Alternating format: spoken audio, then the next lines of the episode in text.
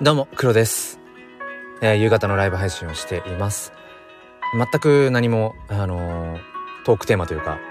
何を話そうかっていうのを考えてないです。ただただ、あのー、まあ、早く仕事が上がったのでね、うん。あの喋ろうかなと。まあ、喋りながら、なんか今自分はどんなことを考えているんだろうかと、えそんなことを整理していきたいと思っています。なんかね、今日は、あの朝から、ちょっと心臓が心臓のあたり心臓のあたりがなんかね時々、うん、なんか痛い感じがして、うん。まあ、今はもう全然特に何でもないんですけど、そうですね。うん、3時ぐらいまで、3時、4時ぐらいまではなんとなく、うん、心臓のあたりが 痛む感じがしていて、うん、まあもしかしたら、その体が何かをね、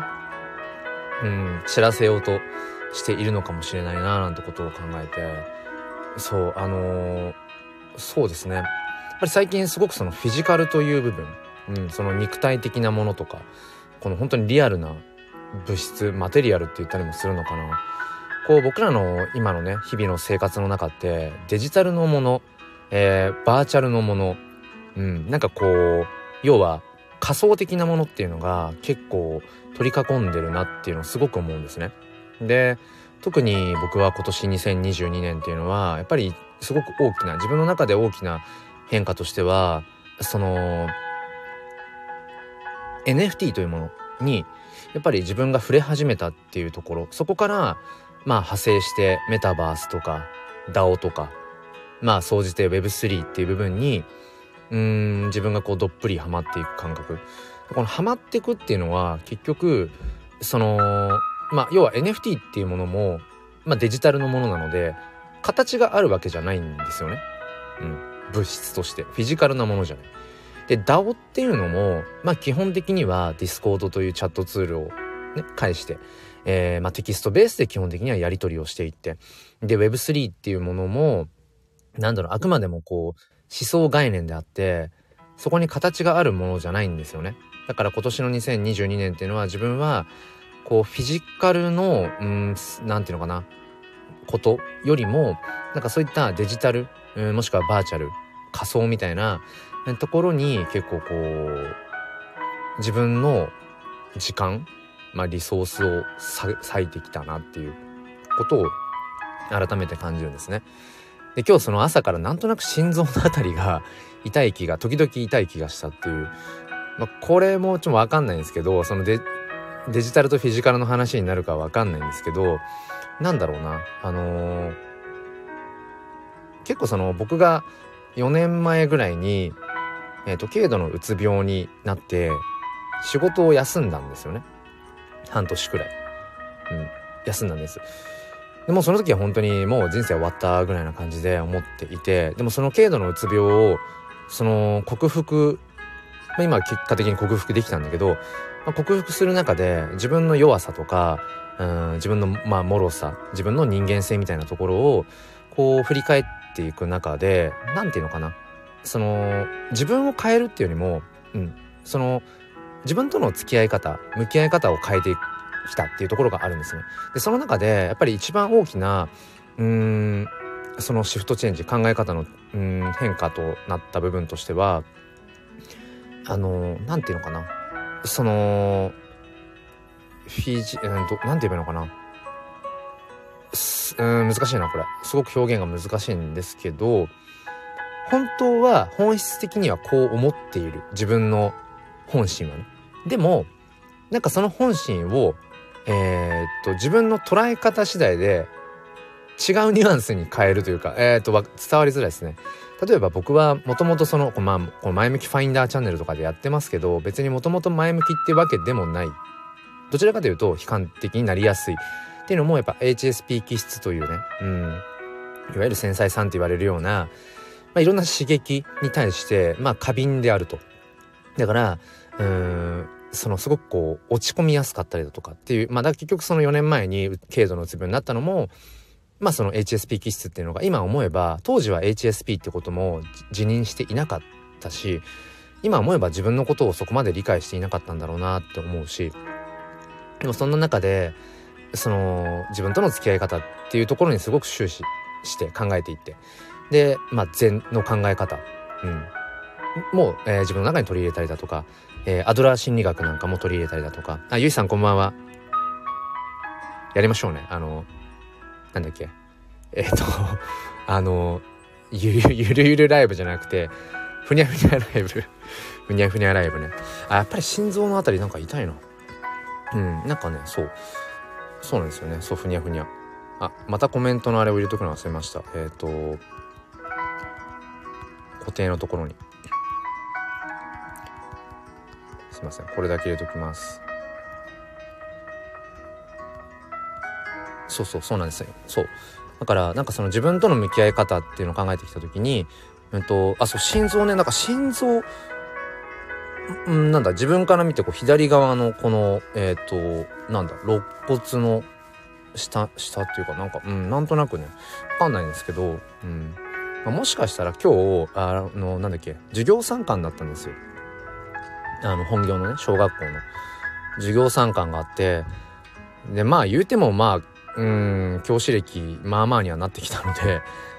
まあなんだろうなそこまで別に気気構えてというか構えてっていう感じでも自分でもなかったしそんなにうーんなんだろうそこまで比重を取ってはいなかったんですけどあすぐるさん。すぐるさんこんばんは。挨拶めちゃくちゃ嬉しいです。うん。すぐるさん初めましてでしたっけ？ハーブのオリジナル品種。国の認可があれば新品種となります。それを使った医療アプローチの研究とその電子書籍を書いてます。おわすごいですね。ただあのなんかハーブに関しては全然僕も詳しくはなくて、まあ、ただなんかその香り？うん。香りを香りによってそのすごくうんなんかこう体が癒されるみたいなのはすごく興味あります。ね。この前も温泉行ってあのなんだっけ？あの、ヒノキ？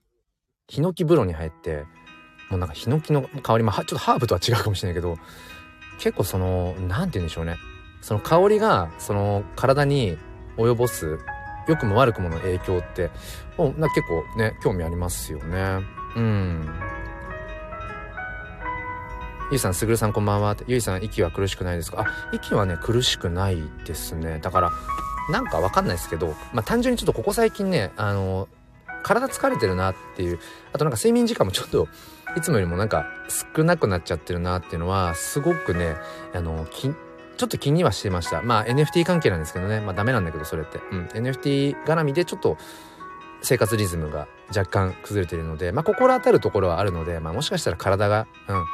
ちょっとこう休もうぜってことを言ってくれてるのかなと。うん、あとはもしかしたら今日の授業参観が本当はめちゃくちゃ嫌だったのかもしれない それを体が知らせてくれてたのかもしれないと。うん、だから、そうなんですよね。うん、今まあ話してきた話としては、僕が HSP 気質、そして4年前に軽度のうつ病で一度仕事を休んだ。うん、自分の弱さ、脆さっていうことをこう目の当たりにして、じゃあそんな自分とどう向き合っていこうか。自分のそういう気質を変えようとするんじゃなくて、じゃあ自分の、うん、自分に対する見方、世の中の見方っていうものの、なんかシフトチェンジができたらっていうのがあって僕はこのスタンド FM で前向きファインダーっていうチャンネル名でやってるんですね。ファインダーっていうのはそのカメラで言うと覗き窓のこと。まあ総じてその心の覗き窓なんて言ったりしますけど自分のそのやっぱり心の窓がどうなのかによって物の見え方ってすごく変わりますよね。うん。そうそう。なんだっけリフレーミングって言ったりもしますよね。うん、見方を変える。だからそういったようなことをずっとしてきてこのスタイフでの発信もそうかもしれないし写真を撮り始めたっていうのもそうかもしれない。うん、ツイッターでこうなんだろうな。自分のことを表現し始めたのもそうかもしれないし。だからなんだろう。自分の心の在り方がどうであれそれをこう前向きに捉えるみたいなことをうんずっとやってきて、うん、ただ今日ふと思ったのがとはいえやっぱり僕らってその精神世界だけで生きてるわけじゃないのでそのやっぱフィジカルなんですよね結局ね、うん、だからメタバースとか NFT Web3 とかめちゃくちゃこうデジタルな世界に僕は今ねコミットしているんだけれどもでもやっぱり僕らってフィジカルに依存してるんだよなってことを改めて感じるんですよね。そういうデジタル世界にめちゃくちゃこう触れてるとね。うん。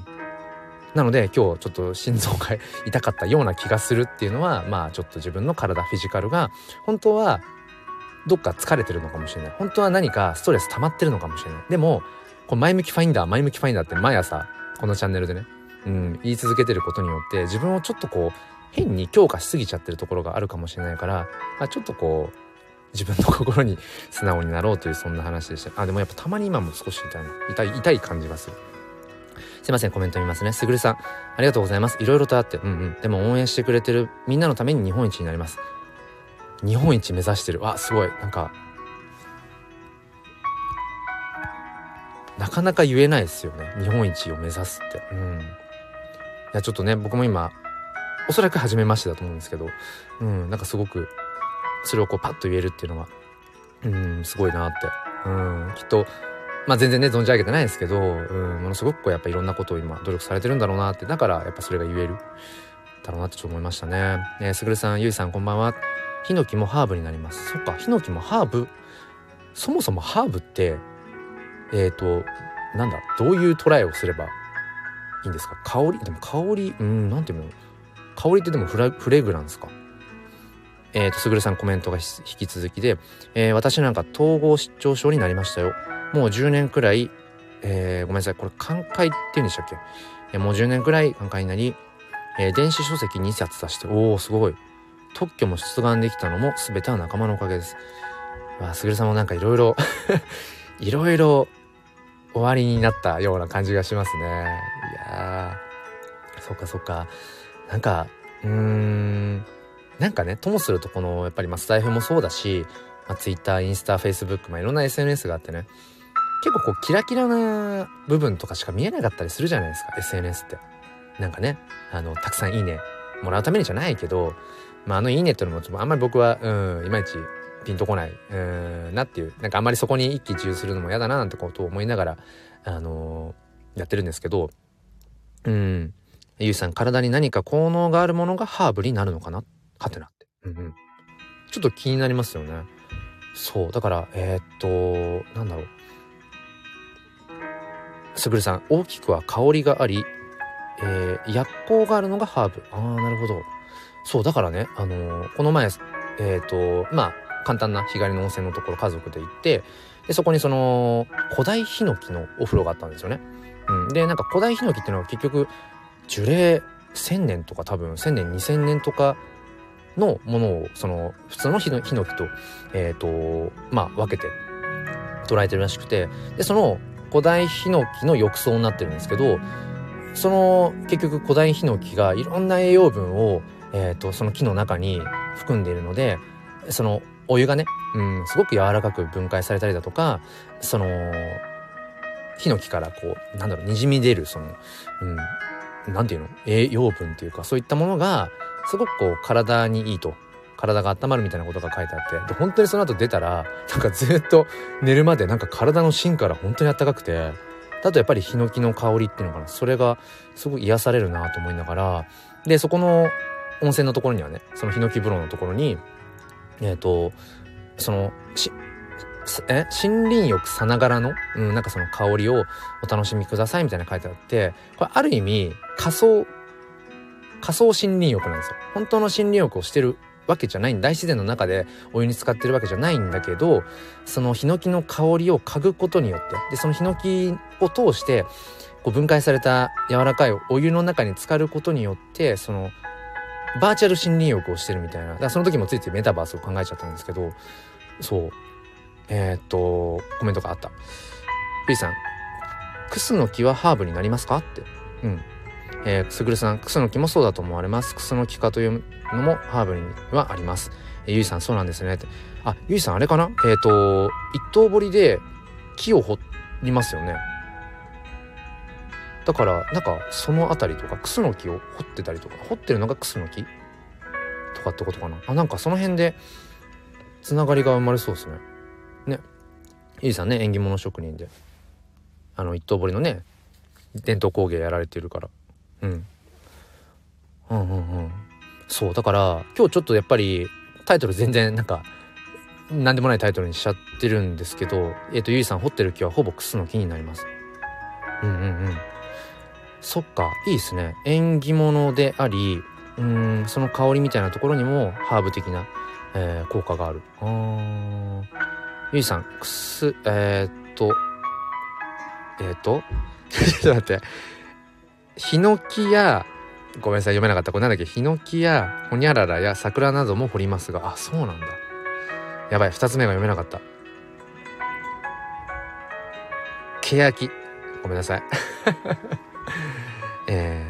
ヒノキやケヤキや桜なども掘る。あそうだから今日ねそのタイトルまあ大したタイトルじゃないんですけどなんかねフィジカルのことをちょっとやっぱり触れたかったんだなって今喋ってて思いましたね。えー、すぐるさんクスノキの削りかす入浴に使えますし欅と桜もハーブです。桜の花びら美味しい桜の花びら美味しいティー。えー、ごめんなさい読み方というかわかんないけど。えなんかちょっとごめんなさい今勝手にえっ、ー、と勝手にですけど勝手な解釈ですけどこのゆいさんねそのいろんな木を削られている一刀彫り職人さん職人のゆいさんとこのハーブをこうまさにこうなんだろう。今ねこう取り扱っているすぐるさんとのこの出会いが結構僕にとっては今めちゃくちゃ嬉しいんですけどうん。まあ僕だけ僕だけかもしれないけどこの出会いすごいいいっすね。欅もハーブなんですね。ってゆいさんが。クスノキお風呂にいいんですね。何の効能があるんだろう。ちょぜひあれですね。すぐるさんとゆいさん。あのコラボしてほしいですね。いろんな意味で。いろんな意味でね、えー、すぐるさんクスノキかヒノキどちらか髪の毛にいいはずです。なるほどね。一刀彫りとハーブと NFT いやわかんない。この辺に親和性があるのか何か新たな新たな価値が生まれる可能性があるのか。ちょっとわかんないですけど。ただそうあの散々言ってる通りその今ね NFT とかメタバースとか Web3 とかっていうのに、まあ、ガンガンコミットしている立場からするとやっぱり言うても僕らって完全にデジタルの中では生きていけないはずなので肉体があるから。だからなんだろうな。デジタル化デジタル化がどんどん加速していってそれともすると僕らがね本当にアバターとしてメタバースの中で、えー、過ごしていく時間っていうものが増えていったとしてもやっぱりこのリアルな世界に存在している僕らの肉体を切り離しては絶対やっぱり成立していかなくなると思うのでうーんなんかそういったところでどうなんだろう。わかんないですけど今あれですか？すぐるさんもしかしたら詳しいかもしれないけどなんかその香りのデジタル化みたいなことってあったりするんですかね？今思いつきでちょっと喋っちゃってたあれですけど。なんかあの要は画像とか音とかっていうのはそのデジタルでその飛ばせるわけじゃないですか？電波でね。受信ができる音とか映像とかってものは。でその香りも要はデジタルで数値化したものを相手にうんその電波で飛ばして向こうでもう一度匂いを生成するみたいなそういう技術ってなんか進んでるようなのをどっかでちょろっと聞いたんですけどそういうのもあんのかな？なんかねえっ、ー、とゆいさんすぐるさんだいぶ前にどっかで出会ったことがあるようなすごくお久しぶりに出会った気がします。気のせいだったらすみません。えー、すぐるさんクソの木血行促進リウマチニートのことです。ゆいさんほえー、すぐるさんゆいさんかなり前ライブにお邪魔しました。あそうなんだ。ゆさんやはりお久しぶりです。あお会いされてた。あいやなんかこれねスタイフあるあるかなってすごく思っていてその1年半以上ねこのスタイフをこう楽しく僕はやってるんですけどこの、まあ、自分がライブ配信をしてる時も、えー、他のパーソナリティの方がライブ配信をしていて僕がそこに遊びに行った、まあ、どちらもやっぱり何ですかねあの近い方近いっていうのは何だろうこう話題としてトークテーマとしてつながりやすいような方とか気質として性質としてなんかこう似てるような方々がなんかその同じライブの中に吸い寄せられるあるあるみたいなのってスタイフあるんですよね。これすごい面白いなと思ってて。えー、すぐるさん香りのデータ化確かにどこかの企業さん開発してますそろそろ出るのではないでしょうかありがとうございますそう僕もねちょっとうろ覚えなんですけどうんその結局香り匂いっていうのもなんだろう数値化できるっていう、うん、要は匂いの要素ってえっ、ー、とあの、まあ、中学とかでやる科学のねあるじゃないですか。えっ、ー、といろいろあるじゃないですか。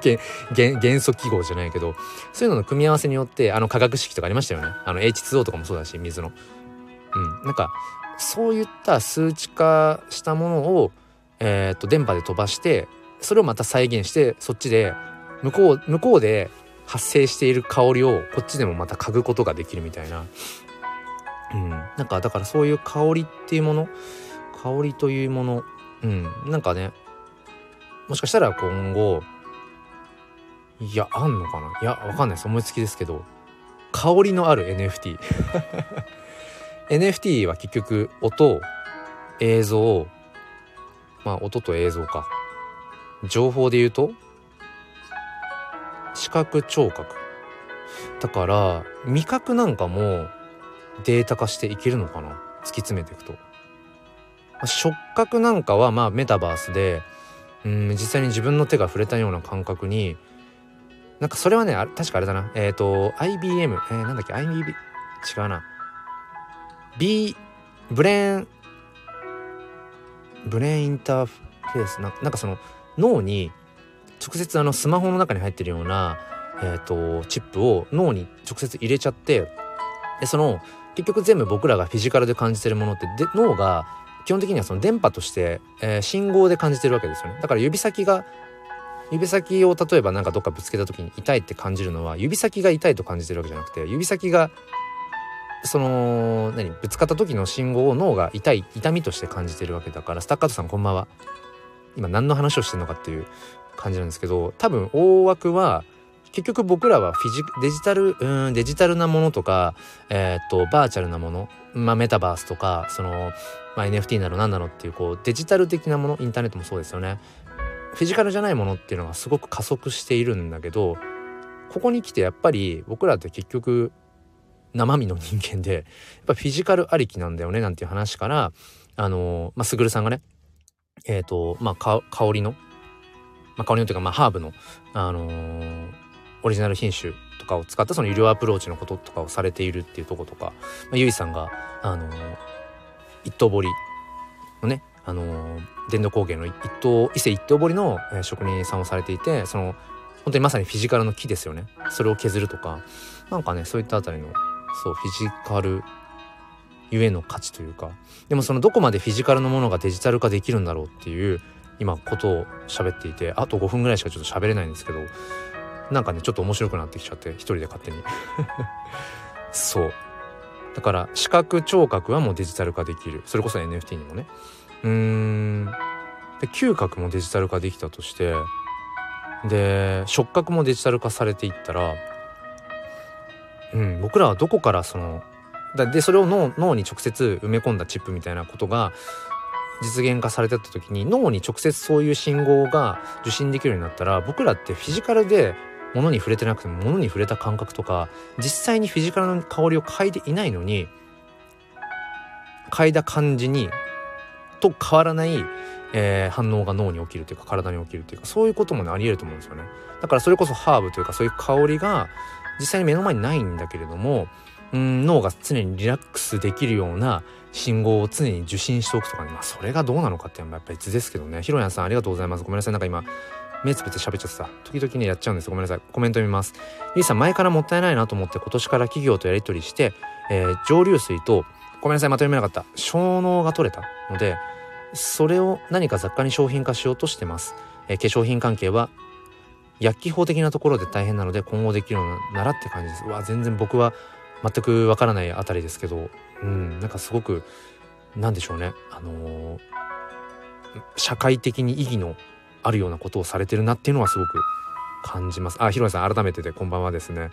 えー、お出かけ中なのでご挨拶だけということでありがとうございます。ゆいさん、育毛剤に向いてるんですね。育毛剤は、えー、とさっきのすぐるさんの削りかす、うん、削りかすを育毛剤にできるかもしれないと。えー、ゆいさん、スタッカートさん、ひろやさん、こんばんはって、えー、スタッカートさん、ゆいさん、こんばんはっていうことで、えー、すぐるさん、アロマオイルにもできますね。えー、蒸留水取れてますしね。ゆいさん、アロマ取りたかったんですが、取れなかったんです。そっか。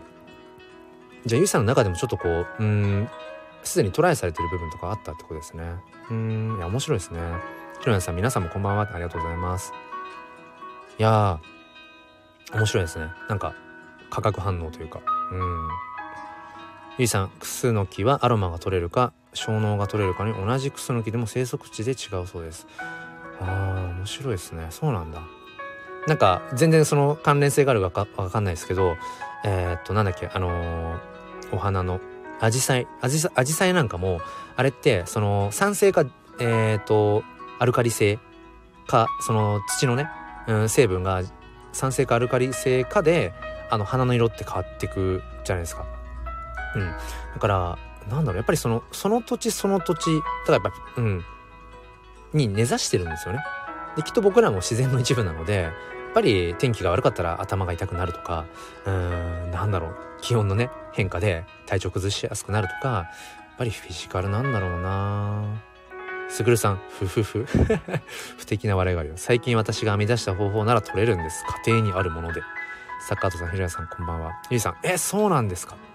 ちゃくちゃ知りたいです。えー、すぐるさん、試してみないとですが、おそらく取れますよ。ゆいさん、できたらアロマがメインで取りたかった。うんうん。ぜひね、ちょっとすぐるさんとゆいさん、なんかあの、いろいろと情報交換をね、していただけたらと思うんですけども。うん。そうなんですよね。結局なんかそう。やっぱりフィジカルありきなんだよなってことをね思いますね。ね今のゆいさんとすぐるさんのね、あのー、会話なんかもまあ本当にフィジカルありきの話ですもんね。全く NFT メタバース Web3 とはもう全然違う。ねあれだけども。うん。だから僕はちょっとここ半年以上ねやっぱりちょっと軽視してたところがねなくはなかったんです。そのフィジカルの部分っていうのかな。うん。ねそれこそ NFT なんてスマホとかパソコンの画面上で全て完結してしまうので、ね、仮想通貨なんかも実際に貨幣としてあるわけじゃないから、うん、まあ言ってしまえばデジタル貨幣なので、まあそういったものに触れ続けていて、で、まあ仮想通貨だけじゃなくても、名倉さんの目のチラリがありましたね。こんばんは、名倉さん。あとちょっと1分ぐらいなんですけど、そう。だから、最近やっぱりキャッシュレス増えましたよね。だから僕も全然ね、普段ね、現金を使う機会が減ったんですけど、そうあのー、だからやっぱりフィジカルのものを使うことがなんかねやっぱ減っていくような気がしてねうんまあもちろんそれは便利なんだけれども便利な一方でやっぱり何かこうその分失ってるものっていうのはね代償になってるものっていうのはきっとあるだろうなっていうのはね思いますね。えー、すぐるさん、ゆうさん後でレターしますね。ゆうさん、すぐるさんありがとうございます。というところで、えっ、ー、と、お時間が 来ました。えー、ということで、えちょっと娘のね、保育園迎えに行きたいなと思うんですけれども、うん、あの、すいません、なんかちょっとご心配をおかけしてしまうようなこと言ってしまったんですけど、でもなんか、そう、本当にね、今朝ね、起きた時からなんとなく、